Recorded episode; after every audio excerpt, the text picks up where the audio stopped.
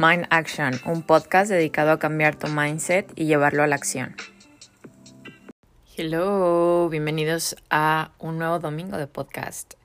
Este, este tema, como vieron, es responsabilízate de tus actos y siento que es algo muy importante cuando estás aprendiendo como a crecer personalmente, el hacerte responsable de tus acciones y no ser víctima. De hecho, hay un podcast que, bueno, voy a recomendarlo de una vez, que se llama Víctima o Responsable y habla acerca de cómo muchas personas pues nos hacemos víctimas, ¿no? Nos hacemos víctimas de cualquier situación y creemos de que pobrecito yo, pobrecito yo. Y ojo, o sea, está bien, sé que hay cosas, hay situaciones en las, en las que uno no se busca esas cosas, pero hay otras situaciones en las que uno de cierto modo se está buscando esa, ese tipo de acciones. Entonces, yo, por ejemplo, lo he vivido mucho antes. Siento que antes vivía muchísimo en el victimismo y siento que ahorita puedo identificar como cuando una persona siento que de verdad se está haciendo la víctima, porque pues yo lo fui, ¿no? O sea, yo, yo por mucho tiempo me victimicé muchísimo y mm, aprendí a la mala a, a ser responsable de mí misma y y que no, o sea, y que lo que hagan las personas,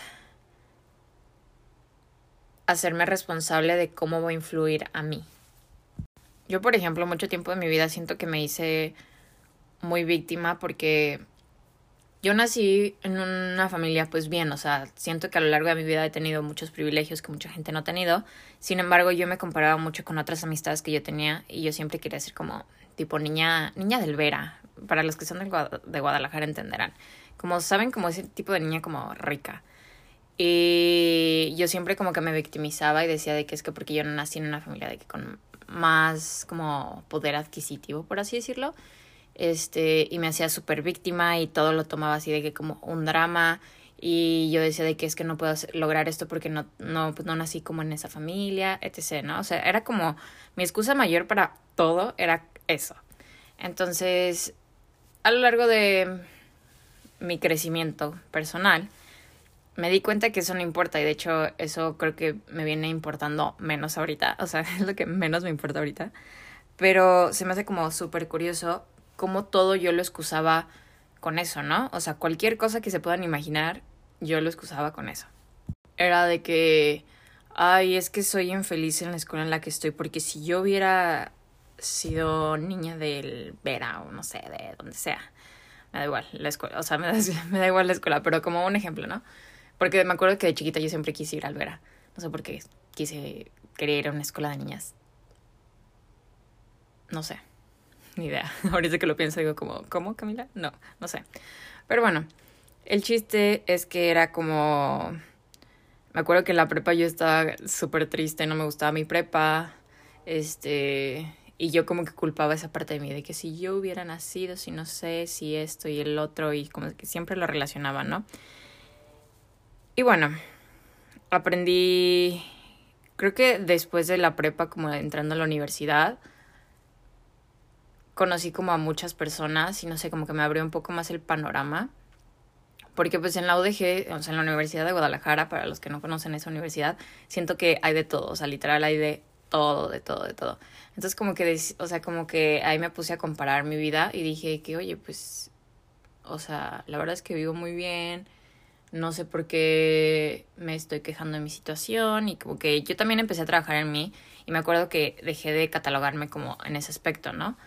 Siento que pasa mucho que te, o sea, con este ejemplo tan menso, siento que yo, para mí, con ese ejemplo se pueden dar una idea de cómo a veces nosotros nos victimizamos porque no somos algo, porque no tuvimos oportunidades o por, por ciertas cosas de la vida nosotros como que nos victimizamos de cualquier cosa. Y ojo, a mí se me hace súper válido como sentir eso de, o sea, sentirte triste y sentirte víctima un ratito, o sea, como que yo a veces me pasa una situación y es como que sí dramatizo un ratito y ya lo es como, sale pues Camila, ya te puedes levantar del suelo, ¿sabes? Entonces es como abrazar el sentimiento de que está bien que a veces te sientas víctima de que esa situación te puso triste y todo, pero también es como dejarlo fluir, porque tampoco se trata de vivir en el victimismo y echarle la responsabilidad a los demás de por qué no puedes hacer algo o por qué algo no se te dio. porque creemos que todo influye hacia los demás cuando las cosas que uno nos pasa, nosotros de cierto modo las estamos buscando. Y hay cosas que a lo mejor uno no se las busca, que simplemente uno nació con ellas, pero está en uno cambiarlas, ¿no? Entonces, si algo, yo siempre he dicho, si algo está en tus manos, cámbialo. Puedes cambiar tanto el cómo te afecta algo, si tú no puedes cambiar la situación porque no está en tus manos, puedes cambiar el modo en el que te afecta trabajando esa área de ti. Si, por ejemplo, te... no sé, tu novio te puso el cuerno. Obviamente como que de cierto modo tú no te buscabas que tu novio te pusiera el cuerno, obviamente no. Pero, bueno, te pone el cuerno, todo, shalala. Este, tú ya de cierto modo intuías que algo estaba pasando, porque normalmente esas cosas de cierto modo sí intuyen. No me ha pasado, pero yo lo he escuchado de la demás gente que a veces como que lo empiezas a intuir con ciertas acciones y entonces cuando esa cosa, o sea, cuando ya no te sientes como en la relación por esa, esas cosas, es cuando tú ya debiste de parar esa situación. Pero no, o sea, decides continuar con esa persona y entonces te pone el cuerno. Suponiendo que esta persona te pone el cuerno y tú como que cero lo intuías. Pues sí, esa persona, para empezar, uno cree que es por o sea, como que cuando te ponen el cuerno piensas que es por ti, o sea, de que, ay, pobrecito de mí, y es que es mi culpa, o no sé qué, o de cierto, de que no, o sea, de que mírame, de que cómo estoy, de que, este, de que yo soy un partidazo y todo, y a lo mejor sí lo eres, pero esa persona simplemente tiene una falta de compromiso. Y hasta ahí. Entonces, no es tu culpa y tampoco necesitas como tirarte al suelo de que está bien que te duela, súper válido, pero tampoco vivir en el victimismo de que es que mi novio me puso el cuerno y no sé qué. Pues sí, te lo puso, pero es simplemente como rollo de él.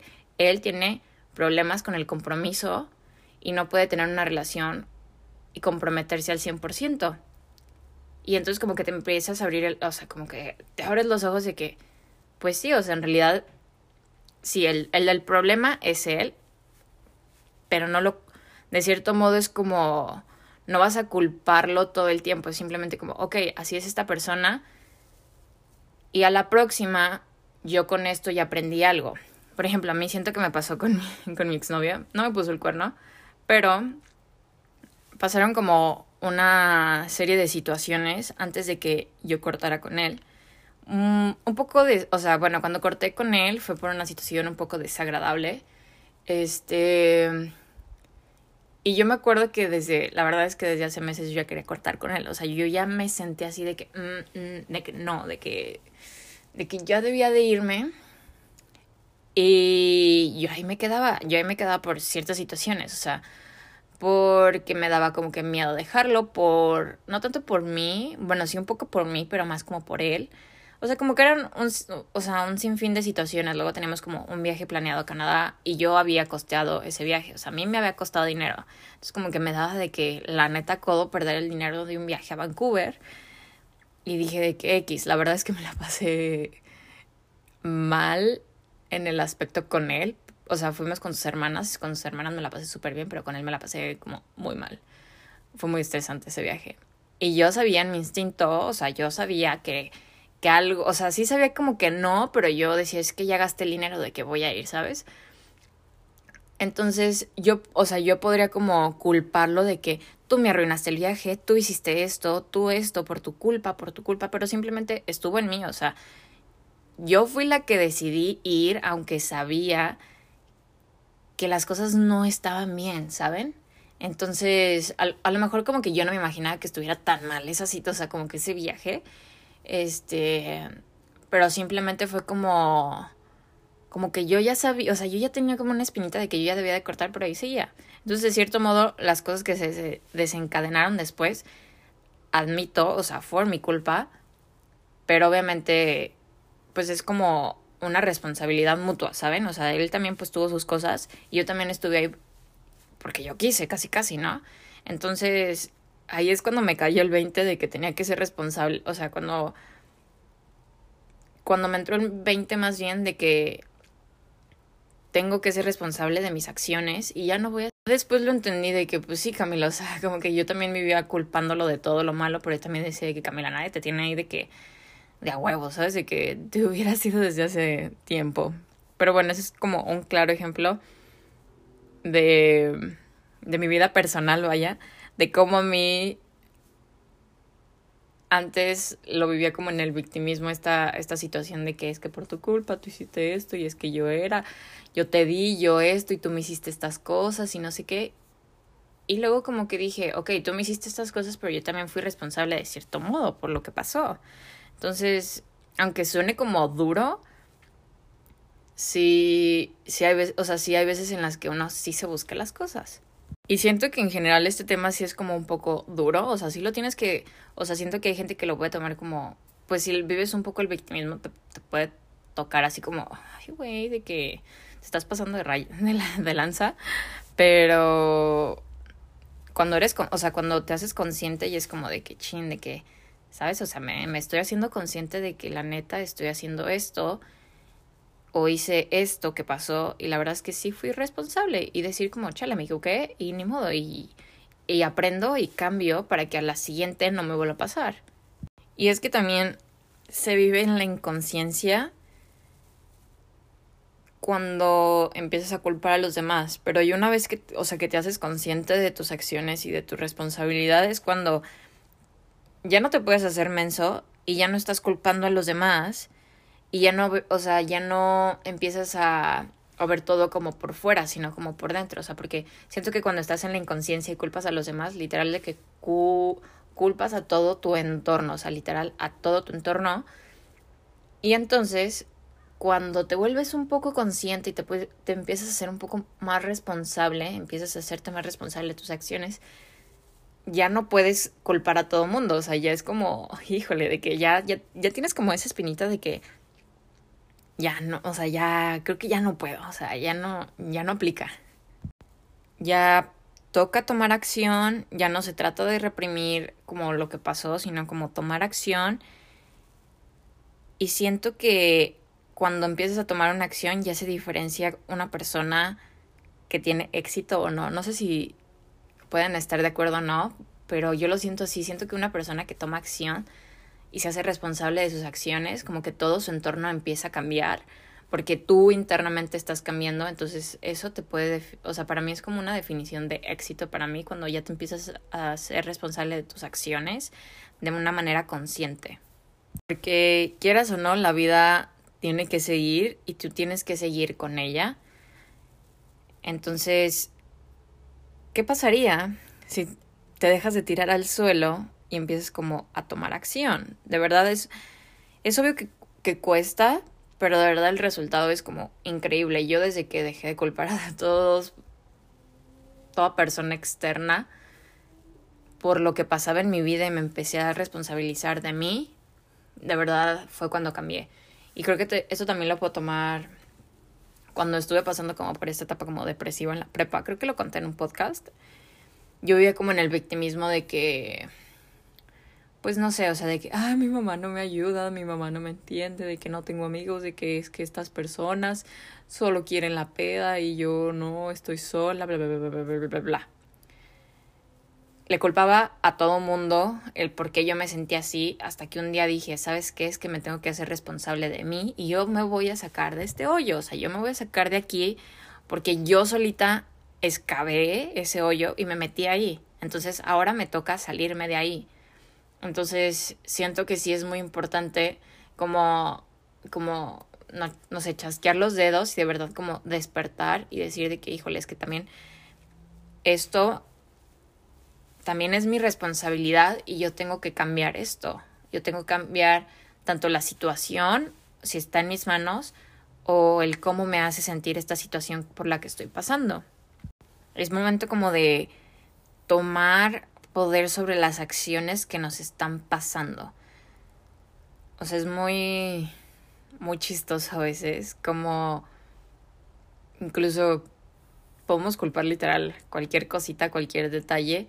Por ejemplo, en un día de que, ay, es que esta persona, no sé, me hizo esto y ya como que todo su día lo amargas y dices como, y empiezas a culpar de que es que mi día estuvo horrible por, gracias a esta persona. y dices como, o sea, yo ahorita es como que digo de que no, de que pasó esta situación, listo, pasó y ya, no me vas a arruinar todo el día porque soy responsable de mis emociones y cómo me van a afectar y cómo esta situación me puede afectar a mí. Entonces yo decido que esta es una situación que sí me puso, o sea, sí me causó molestia, me causó tristeza, me causó enojo, me causó estrés, bla, bla, bla. Pero simplemente no voy a dejar que todo eso arruine todo mi día porque hay 24 horas espectaculares que puedo aprovechar para hacer cosas que me hacen sentir bien o que me ponen feliz, etc. Justo en el podcast que en el que les comenté, la psicóloga, creo que sí es una psicóloga, dice como tres preguntas de que esta situación que pasó, ¿qué parte me corresponde? O sea, si, si están trabajando esta parte, haga, o sea, agarren una plumita y una, una libreta, los espero. y anoten literal de que las preguntas, ¿qué parte de esta situación me corresponde? ¿Qué me tiene que enseñar esta situación? Y cambiar el por, o sea, porque siempre decimos de que ¿por qué me pasó esto a mí? Porque es cambiar mejor el para qué. ¿Para qué me pasó esto? Para aprender, para cambiar esto, para mejorar este aspecto, eh, yo, por ejemplo, pues con mi ex lo aprendí cañoncísimo. Yo, cuando dejé de preguntarme el por qué me había pasado todo esto, dije, esta situación, o sea, ¿qué parte me corresponde? La parte más cañona que me correspondió es escuchar mi instinto. Porque bien mi mamá me lo, siempre me lo ha dicho, creo que es una frase que mi mamá me ha recalcado mucho de que cuando no te sientes cómoda en un lugar, vete. O sea, no, no, no te tienes que quedar. Entonces, eso aplica para personas y para gente, para lugares. Este, si no te sientes cómodo en un lugar, no te quedes, vete. O sea, vete, literal, vete. O sea, porque es tu instinto que te está diciendo de que, de que, güey, de que no te quedes aquí. Pero a veces como que decimos de que, ay, no importa, me voy a quedar un ratito más, bla, bla, bla. Y luego algo pasa. Entonces que dices como, ay, debí de escuchar mi instinto. Entonces, en mi relación mi parte me correspondió a escuchar mi instinto. Bueno, eso me, enseñó más bien. A escuchar mi instinto, a poner límites, a saber bien qué quiero en una relación y cómo quiero entrar en una relación. Porque yo entré en esa relación desde una carencia. Entonces aprendí que tengo que trabajar en mí, obviamente, para traer una persona abundante y entrar en una relación abundante. Porque no quiero tener otra persona con carencias pero obviamente me tocaba a mí trabajar mis carencias, ¿no? Entonces aprendí eso, aprendí a poner límites, a, a no dejar que, que si pasa una, pase dos veces. Entonces, a que si pasó una, ni modo. Bueno, yo siempre he dicho como, bueno, una o dos pasa, ya la tercera ya es como que me está haciendo la cara, güey. O sea, siento que una, cualquiera comete el error. Dos, ya es como, como, no, güey, ya te di una oportunidad, pero ya una segunda, ¿sabes? Como que ya no. Y menos una tercera, como que ya la tercera me estás viendo la cara, literal. Entonces, esta situación así me enseñó. Y la parte que a mí me correspondía de esta situación, yo creo que era ser... Siento que era una persona codependiente sí se dice codependiente, ¿no? De que cuando, no estoy segura, pero cuando una persona depende de ti, según yo sí era como codependiente. Entonces aprendí a que no quiero ser una persona codependiente, que alguien depende emocionalmente de mí, porque siento que este, mi ex dependía como mucho emocionalmente de mí y eso me cansaba emocionalmente también. Entonces, a no ser una codependiente, a no querer como controlar las situaciones ni a las personas, y no querer cambiar a las personas. O sea, amigos, amigas, si crees que una persona va a cambiar por ti, olvídate. O sea, olvídatelo. Tú no tienes poder en este mundo para cambiar a una persona. O sea, que les quede claro eso. No tiene poder en el mundo para cambiar a una persona. Esa persona va a cambiar porque esa persona le nace cambiar. No va a cambiar por ti, va a cambiar por sí misma o sí mismo y a lo mejor se va a reflejar contigo. Pero esa persona en, realidad solo está cambiando por él o por ella misma, no, no está cambiando por ti. Entonces, sí quítense como ese aspecto de que, ay, es que cambió por mí. no, esa persona no cambió por ti, cambió por, ti, por sí mismo. A lo mejor como que tú le influenciaste algo bueno, pero esa persona cambia por sí misma, ¿ok? Entonces, y lo mismo pasa de que si quieres empezar a cambiar a alguien, de que es que yo lo puedo cambiar. Yo, yo decía eso, de que yo puedo cambiar a mi ex, de que yo lo voy a ayudar a salir adelante. No, güey, o sea, ahorita volteo y digo como, Camila, no, no, no, o sea, no hay modo, o sea, no hay modo en el que tú puedas sanar a una persona, de que esa, esa persona tiene que sanar por sí misma y, y a ti no te corresponde, honey. Entonces, sí. Algo que me costó trabajo aprender aprendí, por así decirlo, las malas.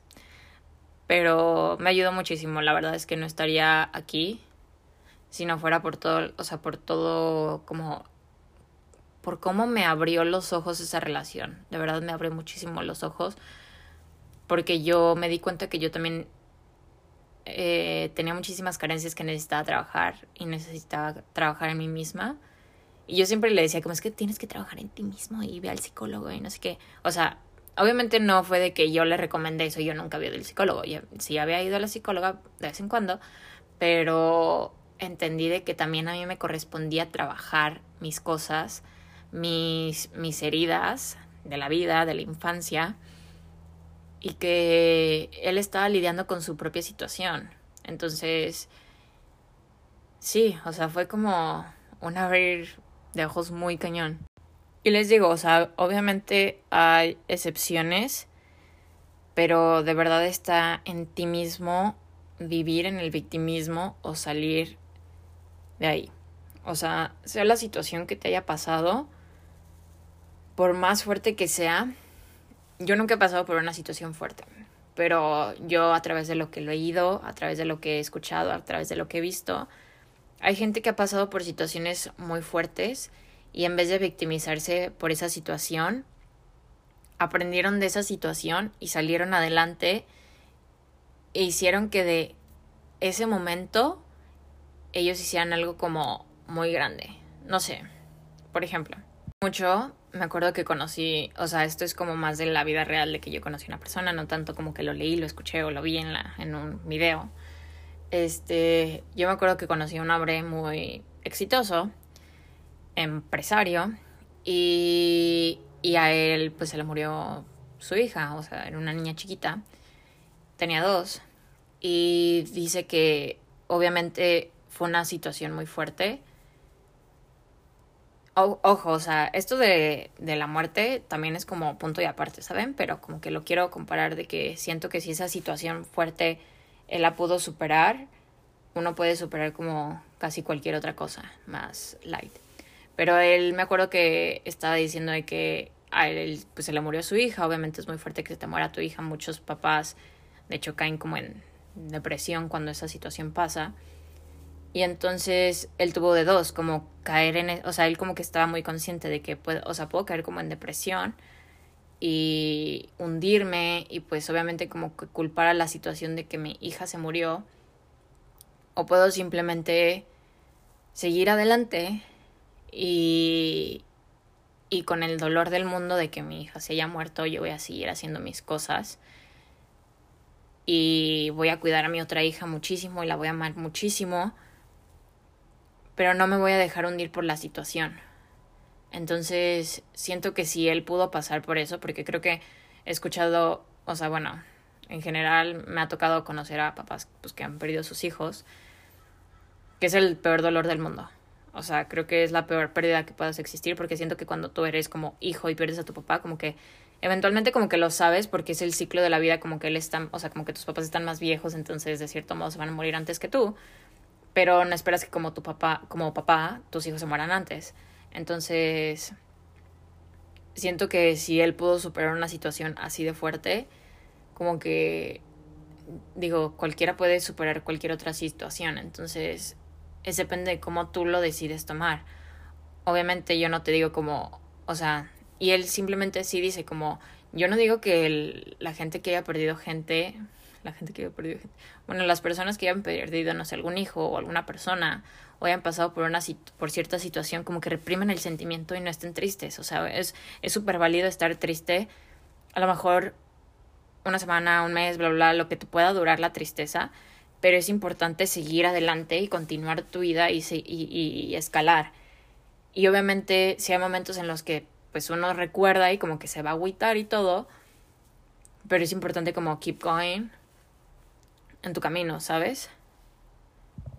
Ay, siento que hasta como que se me cortó un poquito la voz, no sé, como que sí me causa tristeza, porque sí me causó tristeza como ver ese momento. El señor estaba como que bien contándolo, pero no sé, como que sí, no sé, siento que yo soy como a veces como demasiado empática y como que me agüito con la otra persona. Entonces como que fue como un throwback de la situación y como que dije, ay, pobrecito. Pero, pero sí, o sea, siento que está en nosotros que cualquier tipo de situación nos haga cambiar, nos haga crecer de cualquier área de nuestra vida o nos hunda, simplemente. Entonces, les hago esta pregunta. ¿Ustedes se consideran víctima o responsable de sus acciones? Y creo que cuando empiezas a decir como víctima, de que, híjole, me, de que, híjole, me siento víctima, te estás haciendo un poquito más responsable. Si te decides quedar así, ya sí eres una víctima total, pero cuando empiezas a hacerte como, les digo, cuando te empiezas a ser consciente es como de que, híjole, que es que no puedo. Es como que ya empiezas a hacerte un poquito responsable porque ya dices como, ay, ay, yo no puedo, yo no me puedo hacer víctima. Entonces, sí, esta es la pregunta. Y les digo, están estas otras tres preguntas. De hecho, creo que ella menciona una cuarta, pero la verdad es que no me encantó la cuarta. Creo, creo que era como, ¿qué hubiera hecho yo mejor? Pero a mí no me gusta como que ver qué hubiera hecho, como que digo como, ¿qué voy a hacer en la próxima situación que me pase? O sea, yo, por ejemplo, cuando tengo una relación y como que vea esas red flags, este, decir como, yo ya pasé por esto, entonces yo ya no voy a pasar por esto. Entonces, en vez de decir como, ay, yo qué hubiera hecho con mis relaciones, como que, ah, bueno, a lo mejor sí puedes como de una manera reflectiva de que, bueno, a lo mejor yo hubiera, no sé, puesto mis límites. Entonces digo como, ah, ok, entonces ahora yo tengo que poner mis límites en esto. Y poner límites con cada persona con la que, te, que esté, con cada relación que tenga, ya sea amorosa, amistad, familiar, etc. Como poner mis límites. Entonces, a lo mejor sí puede entrar como la pregunta de que, qué hubiera hecho, pero de una manera reflectiva a qué vas a hacer ahora para cambiarlo y que se refleje en un futuro. Entonces, las preguntas de qué hubiera hecho, soy víctima o responsable, qué parte me corresponde de esta situación, qué me tiene que enseñar esta situación y para qué me pasó esta situación. No por qué. Olvídense el por qué. Y bueno, esto fue todo por el podcast de hoy. Espero que lo hayan disfrutado. Siento que es como un tema más tough, como más, más fuertecito porque obviamente, un, o sea, bueno, yo, de cierto modo, yo como que lo escuchaba antes y que responsabilízate de tus acciones y lo escuchaba como un poco agresivo.